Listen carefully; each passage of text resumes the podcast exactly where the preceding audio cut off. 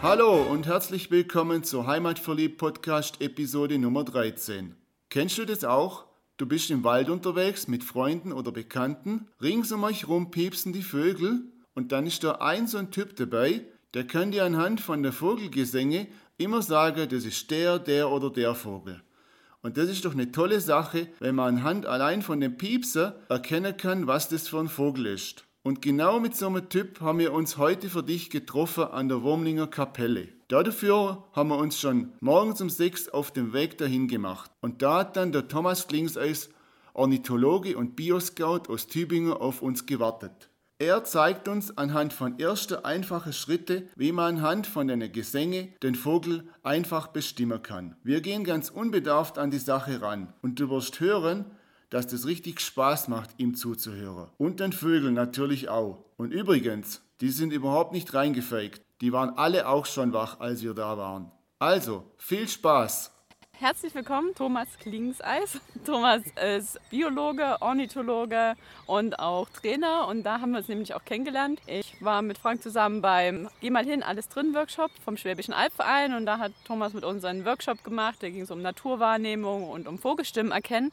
Und da haben wir gesagt, das brauchen wir auch nochmal auf dem Podcast nochmal zusammengefasst, damit sie dann nochmal nachhören kann. Und jetzt gerade, wenn der Frühling losgeht, die Vögel anfangen zu zwitschern, schon früh morgens, also es ist jetzt kurz nach sechs, wir stehen draußen unterhalb der Wurmlinger Kapelle und lauschen den Vögeln. Und Thomas wird uns jetzt noch einen Einblick geben in die sieben goldenen Regeln der Naturwahrnehmung und uns dann auch noch erklären, wie wir es machen, dass wir Vogelstimmen erkennen können. Weil für uns ist es aktuell ein buntes Gezwitscher, aber welcher Vogel jetzt welche Stimme hat, das wissen wir nicht. Aber Thomas, stell dich doch kurz nochmal selber vor. Ja, genau. Äh, Susi hat es ja schon gesagt. Ich bin der Thomas aus Tübingen. Wir sind jetzt genau, wie gesagt, ich wohne in Hirschau. Also ich wohne direkt unter der Wurmlinger Kapelle und bin Diplombiologe. Ähm, habe mich 1999 selbstständig gemacht mit dem Thema Bioscouting. Da möchte ich, ja, ich sag's mal ein bisschen flapsig, dem Volk wieder die Naturkunde nahebringen und das eben nicht mit dem verstaubten Wort Naturkunde machen, sondern eben Bioscouting. Also da steckt das alles drin. Ähm, ich beschäftige mich viel im Bereich Erziehung, also ich mache Fortbildungen für Grundschullehrer und Kindergärtnerinnen, Kindergärtner, Erzieher, Erzieherinnen muss man heute ja sagen. Und ähm, bin auch viel mit Familien und Kindern im Kindergarten auch selber unterwegs. Und das ist so eins meiner Standbeine, die ich jetzt hier mal einbringen möchte. Ansonsten bin ich auch noch Fachornithologe, mache Gutachten. Also wenn irgendwo gebaut wird, dann wird geguckt, welche Vögel kommen da vor. Und das machen wir in der Regel so, dass wir tatsächlich früh morgens wenn die Vögel anfangen zu singen, so wie jetzt. Vielleicht kann man es im Hintergrund hören, ähm, weil das ist eigentlich so das beste, die beste Möglichkeit, die Reviere der Vögel auszukundschaften, sage ich mal. Und wir haben dann eine schöne Karte, wo dann die Reviere verzeichnet sind. Und das geht eben vorwiegend über den Gesang der Vögel. Okay, Dankeschön. Ich habe es gerade schon angesprochen. Du hattest uns die sieben goldenen Regeln der Naturbeobachtung schon mal ein bisschen erläutert. Würdest du uns die jetzt gerne nochmal erläutern? Ja, ich kann es versuchen. Das ist natürlich immer auf die Kürze immer ein bisschen schwierig. Ähm, also ich beziehe mich da auf die traditionelle Indianer. Pädagogik, die so in den 70er Jahren bei uns schon mal äh, sich um sich gegriffen hat und die jetzt in den 90er Jahren so wieder zu uns kommt. Ähm, einen Spezialisten darf ich da mal vielleicht nennen, der heißt Tom Brown Jr., der ist, ist also ein Halbindianer, der mit einem Indianer, der noch richtig bei den Indianern aufgewachsen ist und der jetzt eben auch so Fortbildungen und Trainings macht für die Normalmenschen. Und ich habe da aus diesen Werken, die er da geschrieben hat, habe ich da so die sieben wichtigsten Punkte herausgepickt. Ich trage sie vielleicht mal kurz vor. Also es geht einfach darum, sich bereit zu machen. Wir kommen ja meistens aus einem riesigen Alltag und, und wenn wir so in die Natur sind, dann wollen wir das auch irgendwie alles abarbeiten. Und ähm, um aber wirklich zur Naturwahrnehmung zu kommen, also um wirklich die viele, vielen kleinen Dinge auch wahrnehmen zu können, brauchen wir da so eine kleine Anleitung, glaube ich. Und die habe ich hier mal zusammengestellt. Also ich, ich sage vielleicht einfach mal kurz die Schlagworte. Das, die erste dieser sieben Regeln heißt runterkommen langsam werden, auch niedrig, möglichst in Bodennähe sich aufzuhalten. Der zweite Punkt ist dann nicht immer gleich verstehen wollen, also nicht analysieren. Es ist einfach erstmal egal, was wir da sehen und was wir riechen und was wir hören. Ähm, dann hat die Bewertung spielt bei uns immer eine ganz wichtige Rolle. Also ich erlebe das auch immer im, im Erzieher, Erzieherinnenbereich. Da wird von Ekel dann gesprochen. I, ist das eklig? Das gibt es aber eigentlich gar nicht. Kein Tier ist an sich eklig, sondern das wird alles erst gelernt. Also die dritte Regel heißt dann nicht bewerten, also sich frei zu machen davon, ob das jetzt schön oder hässlich ist. Ähm, dann der, der vierte Punkt ist, egal was die anderen denken, also ich sag mal, äh, es sieht immer ein bisschen komisch aus. Gerade ich war gestern zum Beispiel wieder in der Innenstadt von Frankfurt und es ist einfach komisch, wenn da einer mit dem Fernglas in die Bäume guckt. Aber es sind tolle Sachen, die man selbst in der Innenstadt von Frankfurt entdecken kann. Das leitet dann über nachher zu Punkt 7. Aber ich mache jetzt mal hier in der Reihenfolge weiter. Der Punkt 5 ist auch immer ganz spannend. Ignoriere Ungemütliches. Das heißt, wenn wir Natur beobachten möchten, dann ist Regen, Schnee, Kälte, Stechmücken das versuchen wir, so weit wie möglich ist, zu ignorieren, sich davon nicht beeindrucken zu lassen. Das stört die Naturwahrnehmung, wenn ich nur noch nach den Mücken fuchtele. Und der sechste Punkt, der nennt sich, es gibt nichts Ungewöhnliches.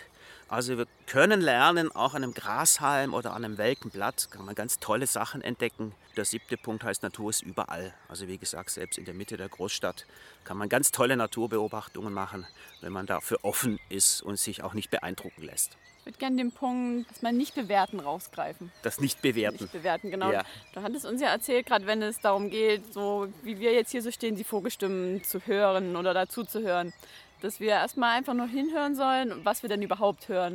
Und ah, dann ja, nicht gleich genau. zu versuchen, hm, das ist jetzt der Vogel und das ist der Vogel, sondern einfach erstmal zuzuhören, auf den Gesang zu hören und wenn wir den Namen nicht kennen, so wie er jetzt gerade da zwitschert, dass wir uns das ausdenken. Mhm, mh. Also dass wir da kreativ sind mhm. und uns selber behelfen. Das würde ich jetzt gerne als Überleitung nutzen, mhm. dass du uns mal nochmal genau erklärst, wie können wir das machen, dass wir dazu kommen, die Vögel dann tatsächlich auch beim Namen zu kennen. Mhm. Also wie sind so die einzelnen Schritte, mhm. so vom ich höre jetzt den Gesang der mhm. Vögel bis hin zu, mhm. wie du es machst, ah, das ist der Vogel und das ist der und Genau, ja, genau. Also da kann ich jetzt gerne äh, das drauf, äh, dran anknüpfen. Genau, vielen Dank.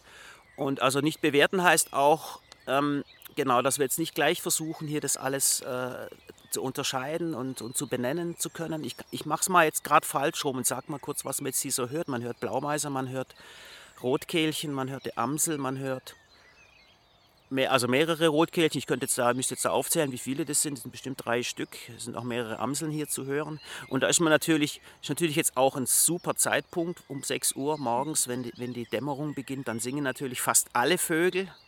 Und von daher ist es natürlich für den Anfänger auch sehr schwierig, jetzt da überhaupt eine einzelne Stimme herauszuhören. Also das hört sich tatsächlich dann wie ein buntes Gewirr an.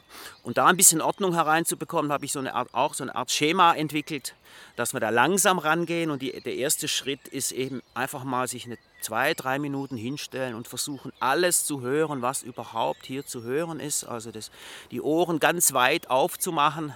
Also wir haben ja ein Gehörsystem entwickelt, was 360 Grad in alle Richtungen funktioniert. Es funktioniert ein bisschen besser nach vorne, also wo wir unser Gesicht haben, aber wir hören auch nach hinten ganz gut. Das heißt, wir können wirklich auch da relativ unbewegt bei der Sache bleiben, weil wir fast alles hören. Und das ist schon mal so die erste Übung, alles zu hören. Und wir sind jetzt hier oberhalb Hirschhaus. Wir haben jetzt hier den Berufsverkehr, den hört man vielleicht auch ähm, im Hintergrund. Auch das zählt mit. Es ist einfach ein Geräusch, was in diese Kulisse hineingehört. Wir haben vorher ein Flugzeug Flugzeug hier fliegen hören. Wir sind hier schon in der Einflugsbereich vom Stuttgarter Flughafen, also man wird immer wieder ein Flugzeug hören. Heute ist bewölkt, da hört man die nochmal extra ein bisschen stärker als sonst. Und das sind aber alles erstmal Wahrnehmungsübungen, also ich darf vielleicht mal eine kleine Studie zitieren aus den 80er Jahren, hat man das untersucht, dass es, dass es inzwischen schon über 50 Prozent der Leute das nicht mehr hören, wann das Geräusch eines Flugzeugs wirklich nicht mehr zu hören ist. Also das ist schon die, wäre auch schon eine Übung, einfach mal einem Flugzeug so lange zuzuhören, bis man es wirklich nicht mehr hört. Und das ist bei manchen Menschen, da ist es relativ früh, hören die schon auf zuzuhören. Das ist noch nicht mal unbedingt jetzt ein Gehörproblem, sondern das ist einfach ein Hinhören können, Hinhören. Und das halte ich für sehr wichtig am Anfang auch einfach, sich da aufzumachen. Das ist so der erste Schritt. Und auch nicht analysieren, genau. Und ich habe nachher einen Zahnarzttermin und ich freue mich schon ein bisschen drauf, weil ich das beim Zahnarzt auch immer ausprobiere. Beim Zahnarzt gibt es auch so viele Geräusche. Und solange er nur putzt, und an die Zähne klopft, ist es auch noch einigermaßen angenehm auszuhalten. Okay, um diesen Zahnarztgedanken jetzt wieder aus dem Kopf zu kriegen, lasst uns doch mal kurz, sagen wir eine Minute, dass es nicht zu lang ist, einfach mal Okay. schweigen und Genau. den Vögeln zuhören.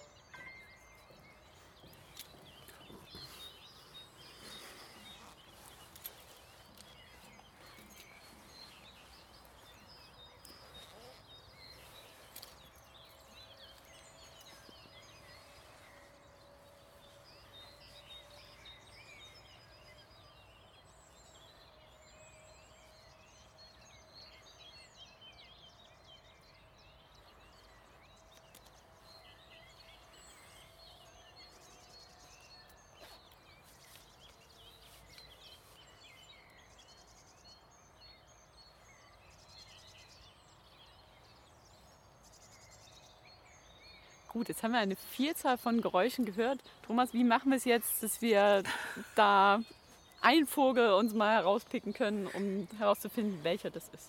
Okay. Noch eine kleine Anmerkung. Ähm, du hast jetzt wieder von Vögeln zuhören gesprochen.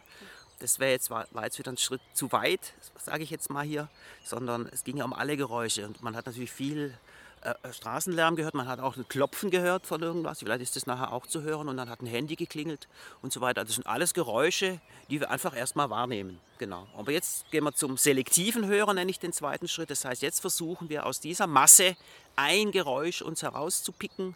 Wir nehmen jetzt mal traditionellerweise eine Vogelstimme und versuchen also jetzt in einem zweiten Schritt alles, alles auszuklammern und sich wirklich auf eine Vogelstimme zu konzentrieren. Ich sage dann meinen Teilnehmern immer auch, ähm, wenn sie aufhört, wartet. Das gehört auch dazu, warten können.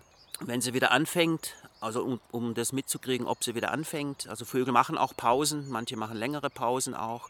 Und es gehört auch ein bisschen mit dazu, jetzt nicht gleich, den, nicht gleich dann wieder zu switchen, ja, jetzt höre ich die und höre ich die, sondern wirklich bei dieser einen Vogelstimme zu bleiben. Und erst nach ein paar Minuten, wenn es wirklich ergebnislos ist, dann eben zu sagen, okay, war wohl nichts, dann nehmen wir halt eine andere. Okay, und wenn wir das dann eine Weile gemacht haben, wenn uns das dann gelungen ist, diesen einen, dieser einem, diesem einen Geräusch zu lauschen, wie geht es dann weiter? Dann geht es jetzt in Teams, also wenn wir zu mehreren unterwegs sind, ist jetzt die nächste Aufgabe, versuchen, dass wir uns alle auf den gleichen oder genauer gesagt den exakt selben Vogel zu, also die exakt, die exakt selbe Vogelstimme zu konzentrieren. Das heißt, ich bitte dann, jetzt wenn wir jetzt in so einem Kurs sind, bitte ich einen der Teilnehmer mal seinen Vogel irgendwie vorzustellen. Ich unterstütze das dann wenn ich, wenn ich weiß, welchen Vogel er jetzt meint, unterstütze ich das dann noch. Dann kann man so Zeichen machen, dass man zum Beispiel zwei Finger hochhält und immer wenn er singt, die, Finger auföffne wie so ein Schnabel und wieder zumache, wenn er aufhört zu singen. Und wenn das, die, die Teilnehmer signalisieren mir dann, ob sie jetzt auch diesen Vogel hören. Das wäre dann sozusagen der, der dritte Schritt, sich auf eine aus diesem Wust sozusagen zu verständigen. Gelingt natürlich besser, wenn, wenn wir jetzt nicht diese Hochphase abwarten. Also normalerweise sind meine Vogelstimmenkurse sind so um 8 Uhr rum am Sonntagmorgen, da haben wir nicht so viel Nebenlärm. Und da ist es auch etwas einfacher, weil nicht mehr alle gleichzeitig durcheinander singen. Da ist es etwas sortierter, da ist es etwas überschaubarer. Mit dem Nachteil, dass sie längere Pausen machen. Okay, und dann haben wir uns alle auf einen verständigt, haben irgendwie kommuniziert, welcher das ist. Das ist ja dann auch gar nicht so einfach, wenn Ja, man das ja. versucht nachzumachen. Ja. Wie geht es dann weiter? Dann kommt der, der vierte Schritt und jetzt versuchen wir das, wie wir uns einigen, wie wir diesen Vogel bezeichnen. Ich bin da immer relativ offen und gehe auch auf die Teilnehmer ein. Also manchmal kommen da witzige Vorschläge und sagen wir mal traditionell sagt man natürlich jetzt, das war jetzt der Zilpzalp. Zilpzalp ist zum Beispiel hier auch zu hören gewesen. Ich weiß nicht, ob es zu hören ist. Es ist eine relativ einfache Vogelstimme, der einfach nur die ganze Zeit Zilp, Zilp, Zalp, Zilp, Zalp, Zalp, Zilp, Zilp, Zilp gemacht. Also es wäre zum Beispiel jetzt so eine Möglichkeit, sich da zu verständigen. Und Zilpzalp finde ich es auch besonders witzig, weil der bis, vor, bis in die 60er, 70er Jahre hieß der Weidenlaubsänger. Das sagt kein Mensch mehr, selbst die Ornithologen sagen das nicht mehr. Weidenlaubsänger ist so ein bisschen, also die, die, die Gruppe Laubsänger, da gibt es dann mehrere Laubsänger. Und da gehört der Zilpzalp eben dazu. Und man hat sich dann dort auch auf einen Namen geeinigt, der das schon andeutet, die Stimme, dass man also über, über den Gesang ihn dann zuordnen kann. Mhm. Und wenn ich jetzt nicht mit dir unterwegs bin, dann stehe ich ja da, habe jetzt diese, einen, diese eine Vogelstimme mir herausgehört, kann die jetzt vielleicht nachmachen oder kann die beschreiben, aber deswegen weiß ich ja trotzdem noch nicht, wie der Vogel heißt. Ja, bei dieser einen hoffe ich doch dann, dass das dann bei dieser einen Vogelstimme schon mal gelungen ist und man muss das jetzt eben so nach und nach aufbauen. Das heißt, mhm. diesen einen werde ich jetzt überall hören und ich fange auch mit den häufigsten Vögeln an. Also wenn jetzt hier eine Rarität auftauchen würde, dann würde ich mich jetzt erstmal da zurückhalten oder dann halt sagen, okay, das ist jetzt einer, den wird man nicht so oft hören, aber den Zilpzalp zum Beispiel ist einer, den man jetzt jeden, also wenn, das ist so einer, den die Teilnehmer fast immer mitnehmen, auch schon von der ersten Stunde an, sage ich mal. Der ist einfacher sogar als die Kohlmeise. Die Kohlmeise hat schon so ein bisschen Variationen drin in ihrem Gesang, aber der Zilpzalp hat wirklich in ganz Deutschland nur dieses Zilp, Zilp, Zilpzalp, Zilpzalp, Zilpzalp und von daher ist es einer von denen, den man einfacher hören kann. Okay, ja, bei dem Zilpzalp ist ja recht einfach. Der heißt ja auch so, der wie er singt. So, genau. genau, aber eine Amsel, die singt ja jetzt nicht Amsel zum Beispiel. Wie, wie würde ich rausfinden? Dann muss ich einfach üben, üben, üben. Da kommt man nicht drum herum. Trainieren. Ich gebe immer meistens noch so ein paar Hilfsmittel mit, wie man das trainieren kann. Also eine Möglichkeit ist die wörtliche Beschreibung. Beim Zilpzalp würde man dann eben sagen, das ist ein stark rhythmisierter Gesang, der aus zwei sehr ähnlichen oder drei sehr ähnlichen Silben besteht. Das kann er auch sehr monoton am Stück vortragen. Bei der Kohlmeise äh, sind es meistens zwei Töne, die auf und abgesetzt werden, also dieses klassische. Allerdings kann die damit schon ein bisschen spielen, also sie kann verdoppeln und verlangsamen und so weiter. Dann hört sich so ein Kohlmeisengesang auch mal vielleicht ganz anders an. Also von daher wird es bei der Kohlmeise schon ein bisschen schwieriger. Dann kann man versuchen, sich Merksprüche auszudenken. Ähm, da hat es jetzt für diese einfachen Vogelstimmen hat man sich jetzt da noch nicht die Mühe gemacht, aber ich weiß zum Beispiel der Buchfinkengesang, da versucht man sich dann mit so einem, das, ich, ich, ich bin, bin, bin der stolze Reiteroffizier, das so ein bisschen lautmalerisch nachzubauen. Man kann vieles auch in Noten übersetzen oder die Ornithologen haben die Sonagramme entwickelt. Also das sind grafische Darstellungen, wo man den Vogelgesang dann sehen kann, sozusagen. Also das sind so die Hilfsmittel. Nachmachen ist auch immer gut, sich selber versuchen, den Vogel jetzt nachzumachen mit den Möglichkeiten, die man eben entwickelt hat. Genau, das ist das einzige Zizibe, Zizibe zum Beispiel bei der Kohlmeise oder dann eben auch durch Nachpfeifen oder Hilfsmittel. Also beim Zipzart nehme ich zwei Münzen, ich habe jetzt keine Münzen mit, aber wenn man zwei Münzen zusammenklappt, kann man das auch so ein bisschen nachmachen. Okay. Und meine, so eine Stimme kann man jetzt nicht in einem Buch nachschlagen. Was gibt's also in, in den Mittel? Büchern findet man auch natürlich nur diese verbalen Hinweise, die Beschreibungen, das findet man schon in den Büchern. Also ich würde aber immer so rum vorgehen, immer von der Vogelstimme versuchen auszugehen und mir dann auch erstmal meine eigenen Hilfsmittel zu machen und das mit den Büchern abzugleichen. Aber das ist fast schon wie eine Sprache, sich da zu verständigen. Ähm, und sonst gibt es eben inzwischen viele Möglichkeiten. MP3-Files, CDs gab es früher inzwischen. Also es gibt im Internet jede Menge Möglichkeiten, sich einzelne Vogelstimmen dann auch rauszupicken. Mhm. Ist das da? Du hattest uns eine App gezeigt, wo man Vogelstimmen quasi erkennen kann und sich anhören kann, hat es uns aber auch erzählt, dass das rechtlich nicht ganz so in Ordnung ist. Kannst du da noch mal kurz darauf eingehen, warum man das nicht machen sollte, mit so einer App durch die Natur zu ziehen? Gut, die Vögel reagieren natürlich, wenn ich ihnen Vogelstimmen vorspiele, können sie mit ihrer Kohlmeise gerne mal ausprobieren daheim. Also sie holen sich einen MP3-File oder so, so einen Soundfile eben aus dem Internet und spielen das den Vögeln vor. Die Vögel reagieren darauf, das ist ein Eingriff in ihr Revierverhalten, ist also nicht nett. Die Vögel sind dann unter Stress Stress. Ich sage mal, wenn Sie es kurz mal ausprobieren bei einer Kohlmeise, würde ich sagen, ist mal ausprobiert, damit Sie wissen, wie heftig die zum Teil auch reagieren. Wenn Sie natürlich jetzt damit durch die Landschaft ziehen, bringen Sie die ganze Vogelwelt natürlich damit durcheinander. Also zum Üben im, Einzel im eigenen Kämmerlein, um das nachzuvollziehen, gerne. Aber so in der Natur jetzt so Brutzeit würde ich da sehr, sehr vorsichtig das handhaben. Das ist wie Eindringen in ein, ins Haus. Also wenn, wenn, Sie, Sie erwarten auch, dass sich der bei Ihnen meldet und Sie dann sagen dürfen, ich darf rein und das ist für so einen Vogel, wenn dann ein anderer Vogel singt in dem Revier, ist das wie, jetzt bin ich aber da. Also das ist die Botschaft, die Sie dann, die die Vogelstimmen aussenden. Ja, und die Vögel haben sich jetzt schon so einigermaßen etabliert. Und jeden Morgen machen sie das. Ich bin da, ich bin immer noch da. Also es ist immer noch besetzt, dieses Revier. Und wenn Sie jetzt das mit einer eigenen Stimme machen, sozusagen, dann sagen Sie auch, ich, ich bin aber auch noch da. Wenn jetzt jemand sagt, er möchte das jetzt nicht alleine ausprobieren oder mit dem, was er jetzt gerade gehört hat, wo findet man dich? Wie kann man mit dir zusammen Sonntagmorgen um 8 nach draußen gehen. Hatte früher mal Kurs immer regelmäßig angeboten hier in Hirschau. Derzeit mache ich das aus terminlichen Gründen nicht.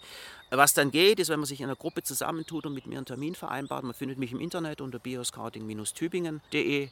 Könnte man mich finden, man kann mich anrufen und das dann ausmachen. Also wie gesagt, aktuell biete ich es nicht an. Vielleicht 2019 wieder, muss man gucken. Die Saison ist jetzt schon relativ weit fortgeschritten.